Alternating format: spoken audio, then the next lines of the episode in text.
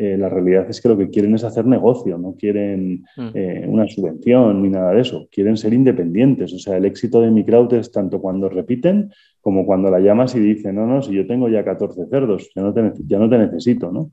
Ahí es un exitazo.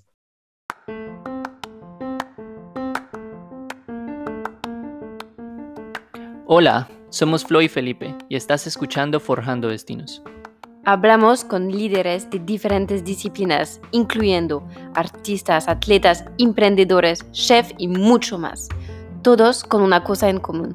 Tuvieron la valentía de forjar sus propios destinos con resultados impresionantes. Durante nuestras conversaciones con estas personas extraordinarias, nos adentramos en sus historias para entender sus metodologías, herramientas y factores principales que los han llevado a realizar su éxito, para que lo puedas poner al servicio de tu propio camino y te inspires a seguir tus sueños. ¿Te animas? Empezamos.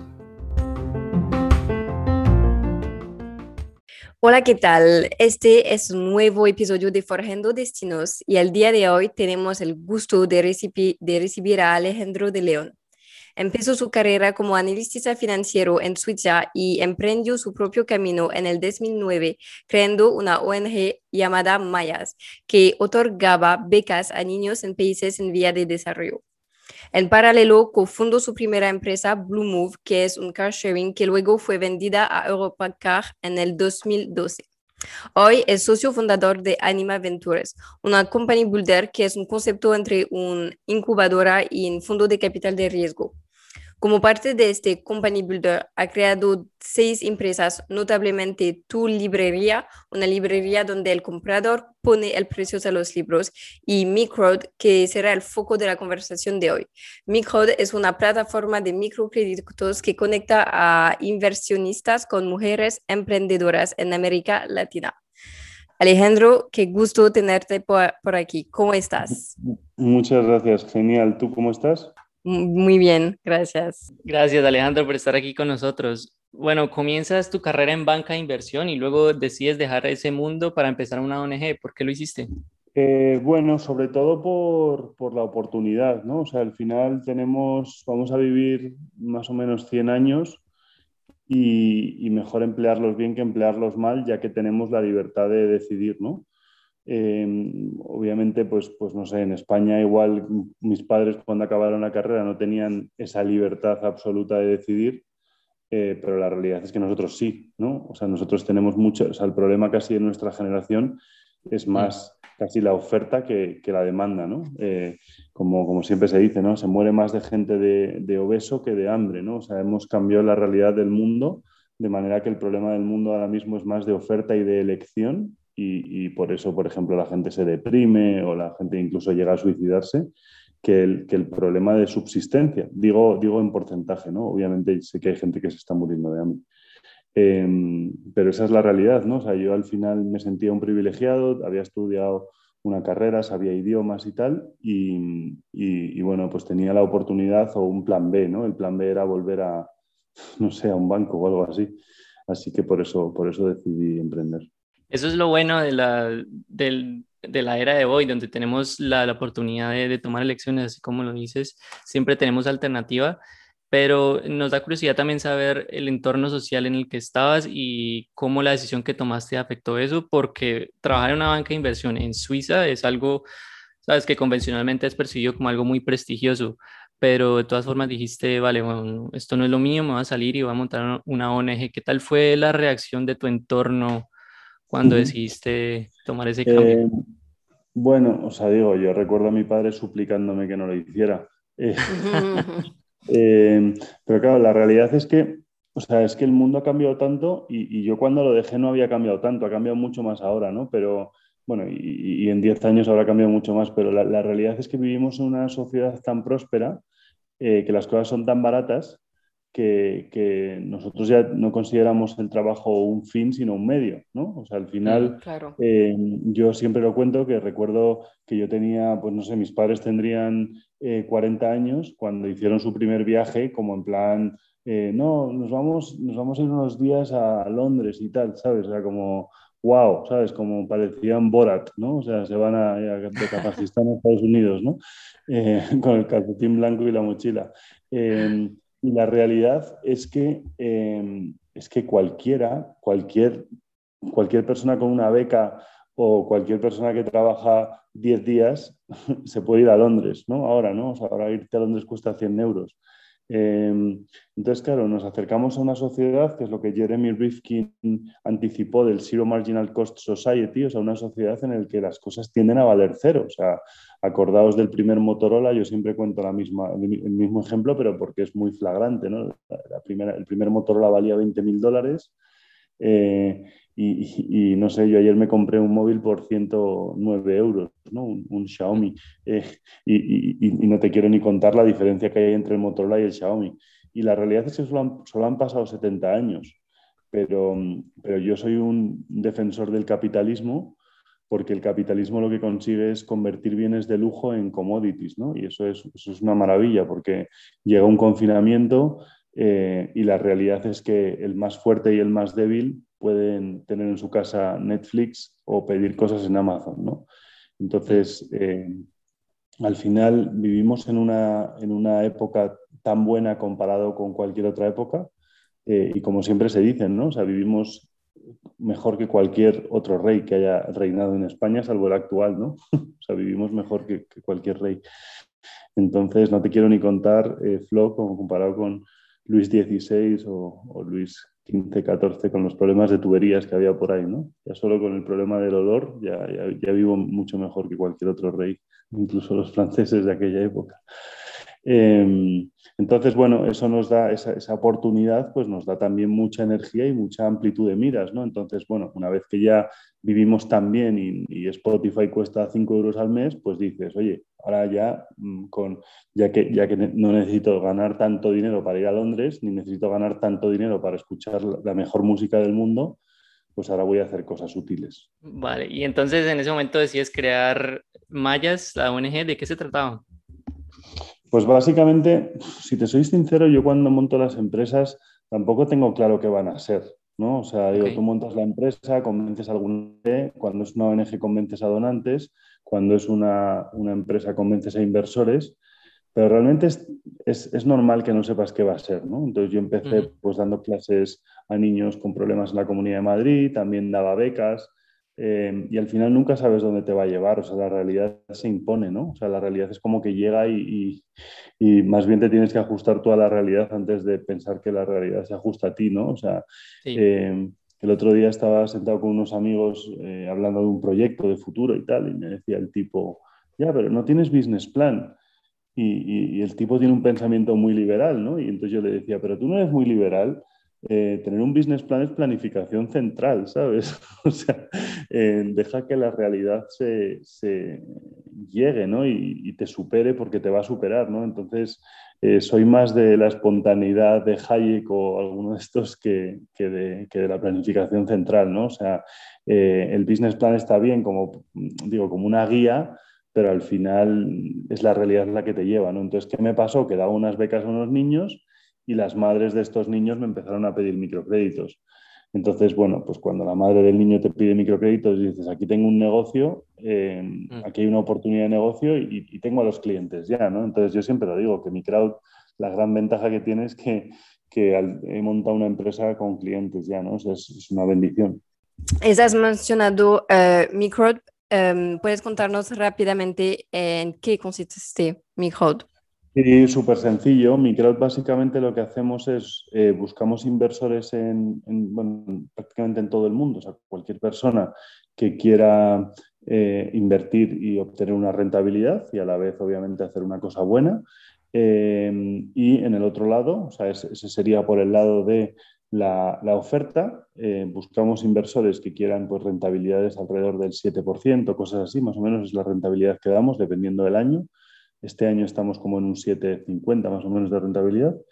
Y por otro lado, lo que tenemos es mujeres em, en el mundo em, que consideramos extraordinarias. ¿Por qué las llamamos extraordinarias? Porque tenemos un, algoritmo que nos dice cuándo son, cuando llegan a esta excelencia, ¿no? A nivel pues, familiar, a nivel de ingenio, a nivel de preparación, a nivel de ganas, a nivel de honradez, ¿no? Entonces, cuando consideramos que esta mujer es extraordinaria, le damos un, crédito y al año siguiente repetimos y repetimos y repetimos y repetimos todo lo que podemos, hasta tal punto que el 80% de nuestras mujeres, eh, eh, bueno, el 80% de nuestras mujeres eh, repiten con nosotros, ¿no? que es un, un ratio altísimo de repetición. ¿Cómo seleccionas las mujeres exactamente y proyectos que Microd va a financiar? Em, bueno, como te digo, o sea, el gran aliado en cualquier proyecto, pero en mi crowd también, em, es la tecnología. O sea, al final la gente dice, no, he creado un algoritmo. Es que realmente lo bueno de, lo bueno de decir esa frase, he creado un algoritmo, si crear un algoritmo es muy fácil. O sea, digo que el algoritmo lo inicié yo en un avión, ¿sabes? Pones las variables eh, que, que ves que son importantes, entiendes bien a tu cliente y, le das diferentes pesos y diferente importancia. Eso es un algoritmo, ¿no? O sea, por eso eh, yo tengo un, socio de mi empresa que, es un tío muy tecnológico y, siempre me dice, no, está muy bien que el algoritmo lo hicieras tú, porque tú eres el que conoce a las mujeres, ¿no? Pues, pues, pues es que es así. O sea, al final, al final el algoritmo tiene que, ser, tiene que conocerlo. Eh, otra, otra cosa es quién lo programa, ¿no? Pero pero eh, ¿quién lo monta? Tiene, tiene que montarlo alguien que conozca bien a su cliente. Entonces, al final, la tecnología te ayuda a todo esto, ¿no? A filtrar muy bien y a encontrar al cliente al que tú quieres. Y voy otra vez al problema de la oferta, ¿eh? O sea, realmente al final, em, nosotros generalmente el problema que tenemos no es de, no es de em, vamos a decir, o sea, no tenemos un problema de, de, de dónde están mis clientes, sino vivimos en una época de de quién van a ser mis clientes, ¿no? O sea, es, un cambio completamente, pero es que es así, porque claro, eh, antes tus clientes solo podían ser tus vecinos del barrio y ahora tus clientes pueden ser las 8 mil millones de personas que viven en este mundo. Sí, totalmente. Eso acelerado con la disponibilidad de la información, con las tecnologías de comunicación, realmente ha hecho que, que, el mundo se vuelva más grande desde la perspectiva de quien lo mire y también como resultado se ha generado esta este alto nivel de customización del, de las ofertas que existen. O sea, como tú dices, no es, no es que qué puedo ofrecer, sino quién es mi cliente. Y, como resultado de eso, creo que se han dado este nivel de productos súper customizados a las necesidades del individuo. ¿no? las cosas se ven desde una perspectiva mucho más individual que grupal. Y eso es un resultado de las circunstancias de este momento. Em, nos da curiosidad saber un poco más entonces, porque las mujeres a las que le realizan los créditos generalmente no tienen aval crediticio, ¿no? no tienen historial financiero, así que, bueno, tú dices que em, seleccionan a mujeres extraordinarias y que tienes un algoritmo, pero nos puedes dar un poquito más de detalle de cómo determinan esto. Sí, o sea, básicamente hay dos, o sea, nosotros hacemos lo mismo que un banco, Em, y, decirte también que aunque la mujer no esté bancarizada, hay muchas cosas que tú puedes saber de la mujer eh, y que no necesitas que esté bancarizada, ¿no? Para saber si va a pagar bien o no. Em, entonces nosotros, pues, medimos básicamente dos cosas. Una es lo que se llama el, en inglés el willingness to pay, o sea, es decir, las ganas de pagar, eh, y otra es el ability to pay, o sea, si va a poder pagar, ¿no? Obviamente, eh, como te puedes imaginar, nosotros nos equivocamos como todos. Lo importante es acertar más veces de las que te equivocas y así eres rentable, ¿no? Eh, o más veces de las, que, de las que puedes equivocarte, ¿no? O sea, nosotros tenemos un impago del 5% más o menos. Entonces, em, buscamos el, cómo, cómo, mides el willingness to pay, o sea, las ganas de pagar, ¿no? Entonces, pues tienes que medir la honradez, tienes que preguntar a la comunidad si esta mujer es honrada, eh, tiene que, la mujer trae un fiador, eh, la mujer viene referida por otra clienta o por nuestro técnico, etcétera, etcétera. ¿no? Así mides como un poco su honradez. Y luego también hay variables em, secundarias, que son, por ejemplo, las redes sociales. ¿no? O sea, una mujer que tiene Facebook y que tiene foto en Facebook tiene más posibilidades de pagar que una mujer que, no tiene foto en Facebook. ¿no? Em, ¿Y por qué? Pues porque al final las que se ponen foto en, en Facebook se la ponen porque, porque digamos que porque no les importa la exposición, ¿no? Eh, y sin embargo, em, eh, las que no tienen nada de redes sociales, pues, pues, pues, eso, generalmente pagan peor, ¿no? Y luego hay otras, hay otras razones, como por ejemplo, como tienes la agenda del teléfono ordenada, ¿no? Si la tienes muy bien ordenada, con nombres y apellidos, pues pagas mejor que si no. Eh, y luego está por otro lado eh, la habilidad, ¿no? O sea, la ability to pay, o sea, las, posibilidades que ella tiene de pagar. Pues si la mujer, eh, por ejemplo, eh, tiene, o sea, si su marido tiene trabajo, pues, pues, pues ayuda, ¿no? Porque tiene ese soporte y, y, puede pagar, puede ayudarle el marido un mes si a ella le va mal. Si vive con sus padres, pues, pues ayuda. Si, tiene, eh, eh, no, si no tiene demasiados hijos a su cargo y, vive, y, eso, y tiene marido, ¿no? está casado y el marido responde, pues ayuda. Si, por ejemplo, es profesora por la mañana y por la tarde tienes un negocio, pues también ayuda. ¿no? Al final hay una serie de cosas que tú puedes analizar y luego, por supuesto, el business plan y, etcétera. ¿no? Entonces, eso es un poco el ejercicio que hacemos, ¿no? por decirlo de alguna manera. Interesante este proceso que tienes alternativo de, evaluar el, potencial de las personas para, pagar sus microcréditos. Y también interesante ver el proceso conceptual por el que pasas para crear este proceso en que tienes dos objetivos principales, donde el primero es el willingness to pay, que dices las ganas de pagar, y luego tienes la habilidad de pagar, y luego basados en esos dos objetivos generales, lo parte, digamos, en partes más pequeñas para lograr ese objetivo que es el de medir el willingness to pay y el de medir el, la, la, habilidad de pagar. Mm, claramente, em, mi crowd eh, sigue los principios del, ¿cómo decir? Em, capitalismo social y opera bajo un marco conceptual definido por ustedes que se llama la teoría del cambio. Y pues, cuéntanos en qué consiste. Eh, bueno, a ver, vamos a ver. Em, o sea, capitalismo social, em, o sea, te diría que sí y podría dejar pasar la pregunta, pero también te diría que el capitalismo siempre es social. O sea, es decir, capitalismo me refiero a lo que no es clientelismo, ¿no? O sea, ¿a qué me refiero con capitalismo? Capitalismo me refiero a la mujer que sale por la mañana con la vaca eh, la ordeña y vende la leche o la convierte en queso y vende el queso. Eso es el capitalismo, ¿no? Capitalismo, capitas, cabeza, utilizar la cabeza, ¿no? Entonces, en ese sentido, para mí que una persona compre por uno y venda por dos siempre es social, eh, por, muchas razones que podemos discutir, ¿eh? o sea, yo encantado de, abrir debate, pero que, que, o sea, para mí siempre es social, uno, porque ayuda a su familia, dos, porque se ayuda a ella misma, por supuesto, tres, porque puede ayudar a su comunidad y dar empleo, y cuatro, porque ayuda a su comunidad y da un servicio, ¿no? O sea, a mí me parece eh, la gente que dice que su vida era, era mejor antes de que existiera Amazon, pues me parece que, que, que no sé qué vida llevaba antes pero vamos, que, que, que, igual tiene algún grado de psicopatía si piensa que su vida era mejor antes de que llegara Amazon. O sea, un servicio en el que millones de pequeños comercios pueden vender a millones de pequeños consumidores. Eh, o sea, para mí es el, es, es el, el, si la gente busca igualdad, ahí tienes tú la igualdad, ¿no? Vete a, vete a pegarte con, con el resto de pequeños consumidores eh, en igualdad de condiciones a, eh, a nivel mundial, ¿no? Entonces, el capitalismo para mí siempre es social cuando es capitalismo, cuando es lo que, lo que os digo, comprar por uno y vender por dos. ¿no?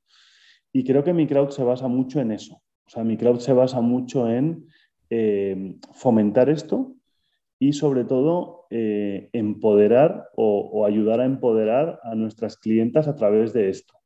O sea, es decir, a, mi clienta no le empodera eh, afortunada o desafortunadamente, es así, eh, a mi clienta no la empodera eh, una beca eh, al niño ni la empodera una subvención del Estado. ¿no? Y si, si, si, los, las subvenciones tuvieran efecto, pues cada, cada día habría menos porque estarían solucionando los problemas. Pero la realidad es que cada día hay más subvenciones y, realmente lo que, lo que a nuestras mujeres las empodera, muchas veces en sus propias palabras, es comprar y vender, es tener su negocio, es tener sus, el primer año una vaca y el segundo cinco vacas, ¿no? Y el tercero cinco vacas y cuatro cerdos, ¿no? Eh, entonces nosotros lo que somos es un apoyo para que ellas terminen eh, empoderadas, siendo unas mujeres, porque al final empoderar, ¿qué significa? Pues casi ser independiente, ¿no? O sea, independiente de, independiente del ciclo económico, independiente de tu familia, independiente de tu marido, o sea, es decir, tener una independencia económica. Y esta independencia económica, al final, obviamente, es mucho más fácil gracias a la tecnología y es mucho más fácil que las mujeres sean independientes cuando tienen smartphone que cuando no lo tienen. Eh, y nosotros lo que hacemos es financiar que estas mujeres puedan acceder a tecnología. Tecnología puede ser, como os digo, desde un smartphone, inteligencia artificial, hasta, hasta un aparatito que te ayude a sembrar grano. O sea, innovación es, un poco todo, ¿no? Entonces, eh, o tecnología es un poco todo. Entonces, nosotros lo que fomentamos mucho es este capitalismo, ¿no? Este capitalismo de comprar y vender y, de, y, de, y, sensato. Em, ¿Qué ocurre? Que, joder, al final vivimos en un mundo que ya lo sabéis vosotros que os voy a decir, pero que se, se leen muchas noticias em, en contra del capitalismo, ¿no? Tenemos que repensar el capitalismo y tal. Sinceramente, el capitalismo se repiensa cada dos minutos porque, porque tú te pones a vender leche en una esquina y cuando ves que no tienes clientes, te vas a la otra esquina. Entonces ya estás repensando el capitalismo. El, capitalismo sobrevive constantemente y muta y mejora porque, porque estás constantemente en un proceso de repensarlo. ¿no? Eh, entonces yo repensaría el resto de cosas. El capitalismo lo dejaría, lo dejaría estar. ¿no? Eh, y, hablando de la teoría del cambio, o sea, nuestra teoría del cambio va muy, por ahí, ¿no? O sea, va, va muy por por, eh, básicamente, Flo, por, por resumírtelo en una frase, sería que yo no sé qué es lo mejor para la mujer, ni la mujer sabe qué es lo mejor para mí. Entonces, como nosotros no sabemos eso, nuestra mejor alternativa es comerciar, nuestra mejor alternativa es tener una relación mercantil. Eh, y eso realmente es lo que, o sea, nosotros, lo dije el otro día en una entrevista que me hicieron, que ahora mismo, si os soy sincero, no me acuerdo en dónde era, pero pero me hicieron una entrevista y contesté que, la clave un poco de nuestro negocio es tratar a las mujeres como, como, a las mujeres o a las clientas como fines y no como medios, ¿no? O sea, al final, em, si yo eh, le diera un crédito a la mujer o la mujer fuera, digamos, mi, beneficiaria para conseguir donaciones, por ejemplo, estaría tratando a la mujer como un medio. Pero cuando, cuando, yo a la mujer la trato como una clienta, como una clienta final y a igualdad de condiciones a todas, la estoy tratando como un fin, que es un concepto como muy kantiano, pero la, realidad es que a nosotros nos ayuda mucho, ¿no? O sea, eh, nosotros la tratamos, tratamos al inversor y a la clienta igual, ¿sabes? O mm. sea, aunque uno tenga el capital y otro, y otro persiga el capital, el trato es el mismo, es eh, al inversor le decimos te vamos a dar una rentabilidad y un impacto social y a la mujer le decimos te vamos a dar un crédito y vas a generar un impacto social. Pero al final la relación es la misma, es una relación mercantil y, vamos a decir entre comillas adulta, ¿no? O sea, yo no quiero, yo no quiero ayudar a estas mujeres eh, por ayudarlas, yo quiero hacer negocio con ellas que sean, que sean mis clientas y yo ser su proveedor de crédito y que, y que los dos ayudemos a acelerar las comunidades. ¿no? Pero una cosa, por ejemplo, que, les tenemos muy prohibido a las mujeres en los vídeos y tal que hacemos en las comunicaciones es decir mucho gracias. Porque nosotros siempre decimos que, que, joder, ellos están dando una rentabilidad del 7% a un inversor europeo, o sea, que no tienen por qué dar las gracias a nadie, que es un superproducto, ¿sabes? Eh, entonces, no queremos tener una empresa que dé gracias, sino queremos tener una empresa que cierre negocio con estas mujeres. Estas mujeres eh, la realidad es que lo que quieren es hacer negocio, no quieren mm. eh, una subvención ni nada de eso, quieren ser independientes. O sea, el éxito de mi crowd es tanto cuando repiten como cuando la llamas y dicen, no, no, si yo tengo ya 14 cerdos, ya no te, ya no te necesito, ¿no? Ahí es un exitazo. Entonces, si yo pudiese resumir el que consiste entonces la teoría del cambio es generar cambio a través de generar oportunidades mercantiles y luego que el cambio social como tal se dé a través de la mano invisible, como lo decía Adam Smith. Sí, eh, sí, bueno, o sea, la mano invisible muchas veces se ha, degenerado eh, cuando en realidad Adam Smith lo utiliza dos veces, eh, una vez para hablar de economía y otra vez para hablar de moral, ¿no? En la teoría de los sentimientos mm. morales. Eh, o sea, realmente al final, em, a mí hay una, hay una escritora que se llama Didre McCloskey, que tiene, que tiene una trilogía de libros que habla de las virtudes burguesas. Y la verdad es que a mí, o sea, me encanta ese concepto, ¿no? Porque, o sea, lo que tú le estás transmitiendo a, a, estas mujeres son estas virtudes burguesas, ¿no? O sea, ¿a qué me refiero con las virtudes burguesas? ¿no? a, una justicia que no sea dada, sino a una justicia que tú te ganas, a una igualdad de oportunidades que no sea dada, sino que es una igualdad de oportunidades que tú te ganas, a una, a, una prosperidad a la que tú llegas, pero que llegas a través de tu esfuerzo. ¿no? Esas son las virtudes burguesas. ¿no? Eso es lo que, lo que, por ejemplo, Marx no, pudo prever. ¿no? O sea, tú lees el manifiesto comunista y, al principio del todo dice, no, es que este es el fracaso de la burguesía porque solo hay un, no me acuerdo cuánto dice, pero no, me acuerdo ni siquiera si es un porcentaje, yo creo que dice como, o sea, dice como que es el fracaso de la burguesía, porque dice, hombre, si la burguesía fuera bueno, eh, todo sería burguesía. Pues, pues hemos llegado a ese punto. o sea, digo, eh, pues, pues debe ser buena porque hemos llegado a ese punto. O sea, ahora mismo en el mundo hay mucha más burguesía que no burguesía. Ya sabéis que hace unos cuantos años la clase media a nivel mundial superó a, cualquier otra clase, ¿no? a la baja y a la, y a la alta. Eh, entonces nos acercamos y además muy rápido a una clase media a nivel mundial, ¿no? O sea, antes del COVID solo había en extrema pobreza en el mundo un 5% de gente. Entonces, este es el camino. O sea, el camino es llegar a un nivel de prosperidad en el que todo el mundo sea clase media y la gente deje de preocuparse por, no, es que hay un rico que hay que quitarle el dinero y tal, que vivamos tan bien que digamos que la desigualdad no sea, no sea un tema de debate, ¿no? O sea, simplemente que, vivimos todos genial y, ya a partir de ahí pues, pues, pues seguir creciendo, ¿no? Pero bueno, o sea, el 90% de nuestras clientas en mi y son muchas de ellas son mujeres pobres o en una situación de una pobreza relativa, eh, el 90% tienen smartphone, ¿no? Entonces, digamos que estamos poniendo, eh, no solo mi crowd, sino las miles de empresas que hay alrededor del mundo, estamos poniendo eh, nuestro granito de arena, desde, desde el, el super emprendedor en Silicon Valley que monta WhatsApp hasta la pequeña ONG Mm, que, consigue unos teléfonos donados en Madrid y se los lleva a Etiopía. ¿no? O sea, todos estamos participando eh, en lo que el profesor Angus Deaton, mi admirado Angus Deaton, llama el gran escape. ¿no? O sea, ¿qué, ha sido el siglo XX? Ha sido el siglo del gran escape. ¿no? O sea, al principio del siglo XX, 90% de extrema pobreza, al final del siglo XX, 10% de extrema pobreza. Eh, entonces, claro, es que al final, es que al final ver que las cosas se solucionan eh, pues, pues nos motiva a unos y a otros, ¿no? ¿Por qué vosotros tenéis este podcast? Porque habéis visto que hay otros podcasts que funcionan y que se puede sacar y como me habéis dicho, ¿no? Queremos historias que, motiven a la gente. Yo obviamente no sé si mi historia va a motivar a la gente o no, ojalá que alguno le motive, pero, pero, pero realmente tenéis esa posibilidad, ¿no? O sea, tenéis esa posibilidad eh, a 10 clics, o sea, a 10 clics y gratis. O sea, antes igual el que mm. quería montarse un podcast era el equivalente a tener una radio, necesitaba un estudio en su casa, comprar una licencia y no sé qué.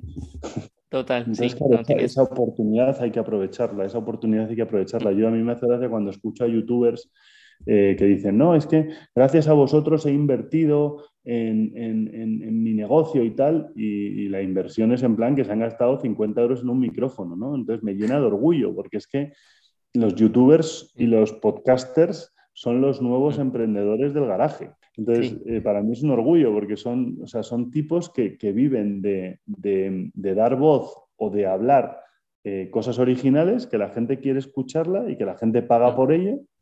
Eh, y de repente hacen de eso su vida, ¿no? Entonces no necesitan a nadie que les proteja, es una cosa bestial, ¿no? O sea, Em, no sé, cuando tienes una empresa, pues necesitas un seguro de responsabilidad civil, un no sé qué, un notario, un abogado, un, la ley de protección de datos, no sé qué. El youtuber no necesita nada. O sea, el youtuber, es que no me acuerdo cómo se llama el español este que se ha ido a Andorra. El, Rubius. Rubius, el Rubius, exactamente, de Valencia también, yo creo, ¿no? Y el, Rubius. Em, el Rubius es la leche, o sea, no sé, tiene 24 años, gana 6 millones de dólares, eh, y entonces, claro, ¿qué ocurre? Que, es un caso más como, como, el principio que hablábamos en la conversación, no es un caso en el que la realidad eh, eh, se sobrepone a cualquier planificación. O sea, yo al Rubius, le hubiera, si le hubiera preguntado cuando tenía 16 años cuántos followers firmarías tener, me hubiera dicho 30.000 mm, y se ha equivocado mm, en 100 veces porque tiene 3 millones, ¿sabes? Mm o en 20, debe tener ya 6 millones, no lo sé. Es, unas cosas alucinantes, ¿no? Entonces, por eso está muy bien que la realidad se imponga, ¿no? Porque ¿quién le iba a decir al tal Ibai este que habla de videojuegos em, que iba a ser, no sé, el, mayor influencer que hay en España. Pues probablemente hace 10 años al tío se lo hubieras dicho y se hubiera partido de risa de ti. Pero realmente la realidad le ha puesto ahí. Es un comunicador nato y cuando mm. Messi quiere hablar, pues habla con este tío. No sé si es Messi o Piqué o el Kun Agüero, pero todos ellos están todos llevando con él. Entonces, claro, se ha convertido en un tío más reputado que que José María García y José Ramón de la Morena, que llevan 50 años haciendo radio, ¿sabes? O sea, les mm. ha pasado por la derecha. Y esa es, la virtud del, capitalismo, que, nos tiene a todos, como decía Flo al principio, que no sé si está grabado, pero nos tiene a todos fuera de zona de confort. O sea, la, virtud del capitalismo es que nos convierta a todos en muy humildes, porque nunca sabes cuándo te va a llegar Ibai y te va a pasar por la derecha. Sí, luego eso regresa también a, la época en que vivimos y a la gran cantidad de oportunidades que se nos dan, como dices, o sea, este podcast realmente lo creamos en una semana, desde el concepto hasta el primer episodio. Entonces, sí que vivimos en, una época muy interesante donde hay muchas oportunidades y bueno saber que la teoría del cambio de la que hablas en mi crowd se conecta con ese principio de oportunidades a través de lo mercantil. Cuéntanos un poco del otro lado de la moneda. Nos estabas contando ahora de mm, las mujeres emprendedoras en Latinoamérica. Cuéntanos ahora la parte del inversionista. ¿Dónde están? La mayoría de los inversores de micro están basados en España, ¿verdad? Pero también tienes en otros países. Sí, bueno, tengo prácticamente en todos los países, eh, muchos en Latinoamérica porque, porque hicimos unos cuantos vídeos con Visual Politic, que es un canal de YouTube que yo recomiendo encarecidamente. Y, tiene muchos usuarios en Latinoamérica y bueno, pues nos, vinieron ahí también muchos. Eh, por la parte del inversor, pues, pues el inversor diría que es muy parecido a nuestro perfil, en el sentido de que es gente que, cree en una sociedad abierta, como la entendía Popper, y una sociedad abierta que es una sociedad abierta a la crítica y abierta al cambio. ¿no? Entonces, em, o sea, em, el inversor básicamente cree que el futuro va a ser mejor que el presente y por eso invierte en nosotros. Em, además, cree que hay una manera alternativa de ganar dinero. Em, eh, entonces dice, oye, yo llevo toda la vida invirtiendo en bolsa o lo que sea, o en Bitcoin, vamos, me da igual, el, activo alternativo, y de repente dice, ostras, pero esto es una empresa que puedes ganar dinero a la vez que haces cosas buenas, ¿no? Entonces, como es un win-win y un, y un doble eh, bottom line, ¿no? Como dicen en inglés. Em, entonces, ese es el perfil del inversor, ¿no? el, inversor al final es un tipo que lleva mucho tiempo invirtiendo pues, en inmobiliario, en bolsa, o que tiene sus ahorros, o que utiliza mi crowd como un fondo de pensiones y todos los meses nos manda 300 euros. O sea, tenemos todo tipo de, inversores, ¿no? Eh, pero fundamentalmente el perfil del inversor, y no te diría solo el de mi crowd, sino del inversor en general, eh, aunque nos han convencido otra vez, hablando, voy a dar mucho de, un poco de los periódicos y el mainstream, nos han convencido de que no, el tío Gilito y los inversores buitre y no sé qué. O sea, la realidad te juro que yo, no sé si soy muy naif, pero nunca me encuentro al inversor buitre. O sea, yo nunca he conocido un inversor que esté muy preocupado por la rentabilidad. Esa es la realidad. Al inversor lo que le gusta es el viaje. O sea, la gente no compra Amazon por, no, es que yo meto 10.000 euros en Amazon y quiero que me den 1.000 euros cada año. No. Tú simplemente flipas con Jeff Bezos o flipas con Elon Musk y inviertes en él porque, quieres, porque prefieres estar cerca de él a estar lejos de él. Pero nadie invierte en Tesla por, eh, y, se ha demostrado, ¿no? O sea, la gente no invierte en Tesla por sus fundamentales, ¿no? El, el, roce y tal, el return on capital, no sé qué y el no sé cuántos. Bueno, sí, habrá cinco inversores grandes que invertirán por eso. En realidad, el resto invierten porque el tío mola, porque el tío quiere ir a Marte, porque el tío cree, porque el tío cambia la realidad y este mm. cambio de realidad hace que nuestra vida sea mejor. Porque la realidad es que si, sin, Elon, sin Elon Musk dentro de 10 años habría menos coches eléctricos de los que va a haber. Entonces, ¿ha tenido un impacto social? Bestial. Bestial. Aunque el tío pues parezca un niño pequeño. Si yo tampoco como persona tampoco es que me vuelva loco, pero, pero digo que ha tenido un impacto social increíble, ¿no? Igual que Bill Gates. O sea, el apoyo de Bill Gates a que la gente se tecnifique, pues, pues ¿qué, ¿qué, os voy a contar, no? Entonces, al final el perfil del inversor creo que es un perfil Em, el inversor en general creo que es un tío que cree que el futuro es mejor que el presente, porque si no, metería el dinero debajo de la almohada. o sea, es un, creo que el inversor en general tiene un cariz de, filántropo, ¿no? O sea, la filantropía mm. es esta confianza en el ser humano, em, y por otro lado, em, el inversor de mi crowd no diría que es un inversor que quiere rentabilidad. Obviamente, siempre quieres eh, cierta rentabilidad, ¿no? Porque para eso piensas que el futuro va a ser mejor que el presente y que, el que, si yo te dejo mil euros, eh, me vas a devolver 1.200 pero no se preocupan tanto del número. O sea, a lo que la gente le gusta de Microut es la fórmula. Eh, no se preocupa si es 1000, 1200 o 1000, 1080. Lo que quiero obviamente es que sea más de 1000.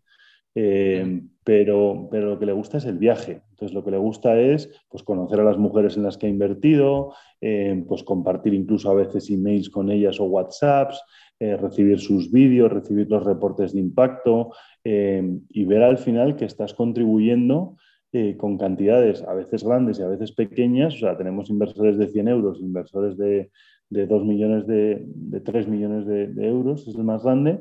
Entonces, al final, pues, como os digo, ¿no? o sea, están muy preocupados de vamos a dejar las cosas mejor que nos las hemos encontrado.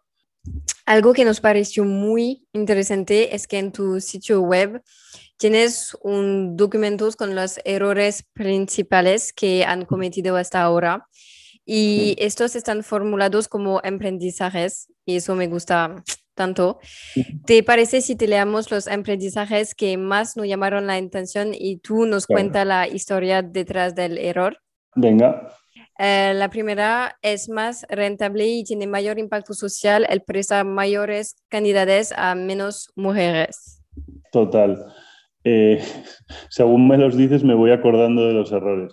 Pues mira, eh, te cuento, Flo, un poco el razonamiento de este error. Em, si, yo te, si yo te digo, ¿qué tiene más riesgo? ¿Dar mil créditos pequeños o cien grandes? todo el mundo pensaría, no, no, mil pequeños, mil pequeños tienen mucho menos riesgo. Mm. Pero claro, la realidad es que ocurren dos cosas. Una, que lo primero que te he dicho no tiene por qué ser así, o sea que hay un concepto, yo creo que es de Peter Lynch, eh, que dice eh, diversification, ¿no? O sea que hay un momento en el que diversificar mucho, pues lo que te hace es perder la excelencia, ¿no? Entonces, ¿qué ocurre?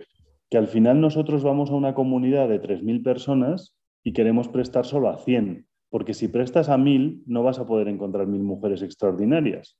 De 1.500 que hay, o 1.600 que habrá en la comunidad de 3.000 mujeres, no vas, a, no vas a encontrar tú justo a las 1.000, ¿no? Entonces, claro, nosotros tenemos que ir a la capa más alta, eh, más alta digo eh, intelectualmente, vamos a decir, o, de capacidades, eh, y apostar por estas líderes, ¿no? O sea, entonces nosotros lo que hacemos es invertimos en estas mujeres y que estas mujeres ayuden al resto de la comunidad. Entonces, claro, si tu tesis es que tienes un algoritmo que encuentra a las mujeres más extraordinarias, pues eh, es, lógico pensar luego que tienes que darle créditos grandes, ¿no? Eh, y luego eso es lo primero. Y luego lo segundo que nos pasa es que estos créditos grandes eh, nos permiten ser casi su único proveedor de crédito. Entonces, nosotros prestamos muchísimo más barato que la competencia. nosotros prestamos como un 26 y la competencia presta un 70. Entonces, ¿qué ocurre? Que claro, si, nosotros competíamos y, tenía un préstamo de 500 euros con nosotros y otro de 500 euros con la competencia, pues obviamente pagaba antes a la competencia porque le tenía que pagar más dinero y no quería retrasarse. Entonces, claro, éramos los últimos en cobrar y los más tontos. Entonces, claro, decidimos, no, si la mujer es extraordinaria, vamos a darle el crédito solo nosotros, de manera que sea nuestro cliente, que sea nuestro cliente a muy largo plazo y que nosotros, que al ser su único proveedor, la mujer está financiada al 26% de media, no tiene un préstamo al 26 y otro al 70. Entonces esas son un poco las dos razones, ¿no? Una es más de, ética y otra es más estética, ¿no? Eh, pero, pero, pero sí, esas son las, dos razones y, bueno, pues fue, una de todas las decisiones que, que, hay en este PDF, bueno, no sé si todas, pero el 90%, siempre son decisiones muy dolorosas, ¿no? O sea, son, mm. el cambio siempre es muy doloroso, ¿no? O sea, yo, em, no, vamos a cambiar el logo de la empresa y siempre te, encuentras ante un abismo y dices, ostras, no sé si, si, esto tiene sentido o no y si de repente voy a poner un color. O sea, el, cambio es un, peligro, ¿no? Em, pero al final, claro, es que, es que vivimos del cambio, ¿no? Y, la realidad es que las, las sociedades que más cambian son las más ricas. Entonces, si las sociedades que más cambian son las más ricas, pues, pues debe ser que el cambio es bueno, ¿no? ¿Sabes? Sí, y bueno, y no, súper bueno saber, antes de, ir al segundo súper bueno saber que sí, em, contrario a la sabiduría convencional, lo que tú ves en los libros, ¿no? Que hay que diversificar la inversión. Eh, bueno saber que dices, ok, no, realmente tenemos que encontrar mujeres que son realmente extraordinarias y prestarles más dinero a ellas. También eso implica que el proceso que nos contabas más temprano, que es el de encontrar a las mujeres y calificarlas y encontrar lo que ustedes definen como mujeres extraordinarias, es sumamente importante. ¿no? Sí, Entonces... sí, además, ¿sabes lo que pasa? Que es como la base de todo, fíjate. O sea, todo gira en torno a la mujer extraordinaria. Perdón que te he interrumpido, ¿eh? pero, pero um, todo gira en torno a la mujer extraordinaria. Y cuando yo te hablo de capitalismo y te puedo hablar de capitalismo con orgullo, o te puedo hablar de rentabilidad con orgullo, es porque, es porque eh, subyace una mujer extraordinaria. O sea, es decir, si yo te dijera, eh, no, la mujer, bueno, no está mal y, y es una pobrecita mujer a la que vas a ayudar y, bueno, pues la vas a ayudar y tal, y, confía en nosotros que todo va a ir bien y tal. Pero claro, y bueno, te voy a, entonces, igual te doy rentabilidad o igual no. Bueno, esto, esto podría ser un speech, ¿no? Que yo te diera, ¿no? Esto es una, o podría decirte, esto es una ONG, dóname el dinero. Bueno, esto podría decírtelo. Pero la realidad es que, claro, yo voy al, al terreno y busco a las mejores. Entonces, claro, si cuando vas al terreno buscas a las mejores, cuando vuelves a España o a Europa a levantar inversión, pues levantas inversión y, vendes excelencia. O sea, yo en mm. esta charla no os he querido, o sea, entiendo que no habréis sentido pena por las mujeres de mi crowd en ningún momento, porque yo no siento pena, así que no, no, os la, he podido transmitir. O sea, a mí las mujeres de mi, yo siento mucha más pena por mí que por las mujeres de mi crowd. Las mujeres de mi crowd me parecen la leche. Entonces, eh, y, y sobre todo me parecen la leche y creo que nuestro algoritmo trabaja para que sean más la leche el año, el año anterior, ¿no? Eh, mm. entonces, eh, yo busco excelencia en terreno, vende excelencia en, Europa o en Madrid o en donde sea, ¿no?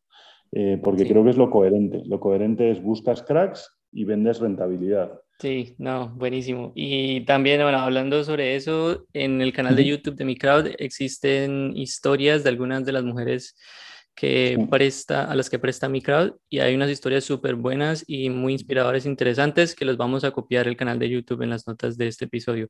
Vamos entonces al segundo error, al segundo aprendizaje, perdón, y tú nos cuentas la historia del error, ¿vale?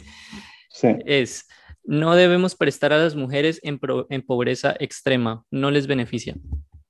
Pues mira, eh, es un, te diría que es un poco, o sea, tiene que ver con, lo primero que hemos hablado. Obviamente, como os podéis imaginar, pues todos los aprendizajes tienen ahí mm. algún tipo de link, ¿no? Em, pues mira, esto es, una, esto es una decisión que tomó mi mujer más que yo, fíjate, porque mi mujer trabaja conmigo y ella me convenció de, Alejandro, no podemos ir a las más pobres y a mí me estaba pudiendo la compasión, ¿no? O sea, y, la mm. conciencia de pensar, no, joder, es que tengo que ir a las pobres porque tengo una posibilidad de ayudar a las pobres y tal. La realidad es que a las pobres las ayudas más. Eh, cuando me refiero a las pobres, para que vosotros lo entendáis, me refiero a las mujeres pobres que encima no son emprendedoras. ¿eh? O sea, si es una mujer pobre pero es súper emprendedora, eh, pues le damos un crédito. Pero lo que ocurre muchas veces es que le dábamos créditos a mujeres pobres que encima no eran emprendedoras. Entonces, claro, llegaba el técnico a intentar cobrar el crédito y la mujer pobrecita estaba en pobreza extrema, eh, eh, no había podido salir de casa a comerciar. O sea, la realidad es que hay un perfil, no sé si vosotros conocéis mujeres en, o bueno, hombres, gente en pobreza extrema. Pues yo la verdad es que antes de mi crowd no conocía. Eh, no, no tenemos la oportunidad de conocer personas. es que yo, tampoco, o sea, es la realidad. O sea, al final conoces gente en pobreza relativa, ¿no? O sea, tú vas a una ONG y siempre pues, puedes conocer gente en pobreza, pobreza extrema. Es una mujer que no tiene cepillo de dientes ni peine, ¿sabes? Digo, en muchos casos. Entonces, claro, la mujer sale de casa, sale de casa atemorizada, eh, la casa, pues imagínate, estará empapada o lo que sea, igual no tiene cama, o sea, entonces, claro, cuando yo, cuando yo vi este panorama, eh, vi que la mujer no podía comerciar, o sea, vi que la mujer no podía competir en igualdad de condiciones en un mercado. O sea, la clave de nuestro negocio es que las mujeres puedan ir a la, hectárea eh, a 500 metros de su casa y ponerse a vender leche, queso, carne de cerdo y teléfonos móviles. Esa es la, si, la mujer no puede ir, ahí, no le puedes dar el crédito porque lo va a utilizar para subsistir, lo va a utilizar para comer, pero no va a emprender. Eh, entonces, decidimos ir a solo a mujeres que pudieran, entre comillas, comerciar, ¿no? en, una igualdad de, oportunidades. Eh, y luego nos dimos cuenta que si ibas a estas mujeres que podían comerciar tanto, cada crédito que damos a día de hoy genera 2,5 puestos de trabajo. Entonces quiere decir que estas mujeres están empleando a las más pobres. ¿Sabes? Es el, lo que se llama en inglés el trickle down economy, ¿no? O sea, esta economía como del, de que cae la gota y que gota a gota vas permeando toda la sociedad, ¿no? Eh, entonces, nada, fue una decisión, entre comillas, dolorosa en su, momento, porque, porque dijimos, ostras, que con lo bonito que es el proyecto cuando vas a las más pobres, pero no había manera de hacerlo rentable, vamos, el, el cobrador muchas veces nos decía, no le puedo ir a visitar porque me da pena. Nuestro cobrador, que nuestro cobrador también es un tipo eh, humilde, ¿sabes? De la misma comunidad que ella. Eh, pero si ya estás en una comunidad muy pobre y encima le prestas las más pobres, pues, pues claro, al, técnico nuestro de campo se, le hacía bola y eh, pedirle dinero a una mujer tan pobre, ¿no? Entonces, bueno, pues ese, no era una empresa.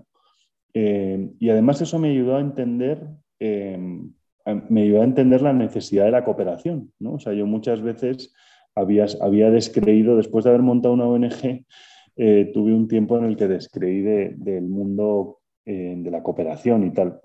Yo creo que el mundo de la cooperación tiene un hueco y el hueco es ir donde no llega el mercado. Y el mercado no puede llegar a todas partes. O sea, el mercado, como dice Ratzinger, eh, eh, no podemos exigirle al capitalismo que nos dé la felicidad, ¿no? Pues, pues esto es lo mismo, no podemos exigirle al mercado que solucione todos los problemas. Porque, o sea, me viene un ejemplo muy extremo, con una parálisis cerebral, pues no le puedes dar un microcrédito y decirle, no, vete al mercado y cómprate una vaca y vende la leche, porque no puede. Pero que es más difícil que saque su empresa adelante, ¿no? O sea, lo que estoy diciendo no creo que sea tampoco, eh, pero bueno, o una parálisis cerebral o, o yo qué sé, una mujer que tenga esclerosis múltiple, ¿no? Entonces, a, todo este, a todo este perfil, a las mujeres que no pueden competir en el mercado, las tiene que ayudar la cooperación y, el Estado, ¿no? Cuando dices, ¿para qué quieres el Estado o, el gobierno? Pues yo quiero el Estado para que proteja a los más débiles, no necesito un Estado que me proteja a mí, sinceramente. Eh, o sea, digo, ojalá, de vez en cuando pues sí me puede proteger y puedo, ir, al, hospital y tal, pero, pero digo que al final no creo que el Estado esté hecho para el perfil nuestro, sino que está hecho para, en mi, opinión, debería estar hecho para ayudar a, las, a la gente muy, eh, que está en una desigualdad grande de oportunidades, ¿no? Y que son irresolubles. O sea, es decir, si la mujer tiene esclerosis múltiple, no lo va a solucionar a día de hoy. No. Entonces, ahí le tiene que ayudar el Estado, ahí es cuando tiene que proteger, ahí es donde tiene que llegar la cooperación, la cooperación internacional, los fondos internacionales, etcétera. Entendido, no, muy gracias por aclarar y darnos un poco más de contexto sobre estos aprendizajes. En total son siete, con esto damos una buena entrada para eh, motivar a las personas a que se dirijan a mi crowd y vean todos los, siete aprendizajes que existen. Bueno, probablemente hay muchos más, pero en la página de mi crowd como tal existen siete y todos son muy interesantes y, y buenos para aprender cuál es la experiencia detrás de escenas. Vamos entonces terminando ya un poquito esta conversación. Realmente ha sido muy amena y, muy, eh, y nos ha enseñado mucho. Cuéntanos dónde podemos encontrarte a ti y a mi crowd. Eh, bueno, fundamentalmente a mi crowd. Mi crowd es mi crowd, o sea, microwd.es. Eh, Tenemos página de Facebook, de Twitter, de LinkedIn y de, y de todo. Em, y eso es lo fundamental, que entréis en mi crowd. Luego, pues, no sé, o sea, yo estoy haciendo ahí el gamberro en Twitter si queréis, pero vamos, tampoco. Em, o en LinkedIn, vamos, me podéis pedir amigo y, compartir. Yo voy compartiendo muchas noticias de mi crowd y, bueno, cualquier persona que nos escuche, pues es Alejandro de León Moreno, mi perfil, vamos. Y, nada, eso es un poco donde nos pueden, donde nos pueden seguir. Felices, por supuesto, de, hablar con cualquiera que, que, quiera invertir y yo le puedo ayudar en el proceso de inversión, etcétera. Y tenemos un equipo comercial, así que felices eh, de, acoger a todo el mundo que quiera, que quiera apoyar este negocio y, a la vez eh, obtener una rentabilidad. Em, y ahora cerramos esta conversación con la pregunta característica del, de Forjando Destinos. ¿Cuál es tu definición de éxito? pues me lo preguntaron el otro día eh, me lo preguntaron el otro día y le prometí a la entrevistadora que no tenía ni la menor idea. Eh, pero bueno, también es verdad que desde entonces igual lo he pensado más. A ver, déjame pensar qué te puedo decir. Éxito, pues hombre, yo creo que tiene mucho que ver con la libertad, ¿sabes? O sea, yo, yo al mm. final, eh, o sea, yo intento hacer lo que me da la gana el mayor tiempo posible. Eh, y, lo bonito de la libertad es que al final es un sinónimo de responsabilidad, ¿no? Que la gente más libre es la más responsable, ¿no? O sea, cuando digo libertad no me refiero al, que sale en calzoncillos de casa con una ametralladora y se pone a disparar a los vecinos, sino me refiero a libertad al, que es capaz de aceptar unas normas y en función de esas normas eh, moverse socialmente, ¿no? O sea, como cuando juegas al ajedrez, eh, pues en el ajedrez hay diferentes fichas, todos tienen unas reglas y, al caballo no le puedes mover recto o en horizontal a través de todo el tablero, sino que esa es la torre. Eh, y el caballo a cambio puede saltar y moverse pues medio transversalmente. ¿no? Y, así entiendo yo un poco el éxito. ¿no? O sea, el éxito es, es, es, es que, el que, el, que ha nacido torre o el que ha nacido caballo o lo que sea, o el que ha nacido reina, eh, pues aprovecharlo y, y, cumplir las reglas Em, pero sobre todo hacer lo que te da la gana el mayor tiempo posible, vamos. Y, con eso no digo, no digo de una manera, desde un punto de vista egoísta. puedes tener una familia, eh, yo voy camino de, de, tener mi tercer hijo, Em, ah, enhorabuena. gracias. Pero eso no quita, eh, o sea, eso no me quita libertad porque ha sido una decisión mía, ¿no? O sea, a partir de los 18 años, casi todas las decisiones que tomas son, son tuyas, ¿no? Igual con menos de 18 puedes echar la culpa a alguien, pero a partir de los, yo diría que de los 14, pero bueno, legalmente es 18.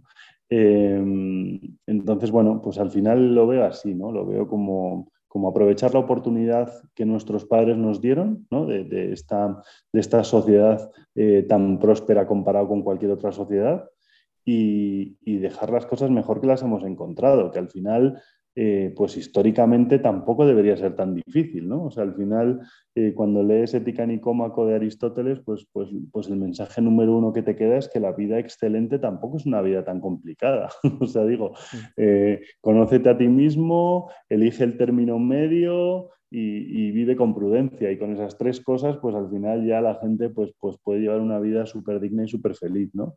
Entonces yo diría que eso es el éxito. Alejandro, muchísimas gracias por compartir un tiempo con nosotros. De verdad que nos la hemos pasado muy bien. Eh, muy admirable ver que tienes un fundamento filosófico súper fuerte y ver cómo lo aplicas eh, a las decisiones que tomas todos los días y cómo estás construyendo mi casa. Así que ha sido un verdadero placer, Alejandro. Muchísimas gracias. Muchas gracias. Eh, igualmente y a la orden, lo que necesitéis, repetimos cuando queráis, debatimos, lo que sea. Ah, ya veremos hacia dónde deriva el podcast y en qué se convierte, pero contad conmigo para lo que sea.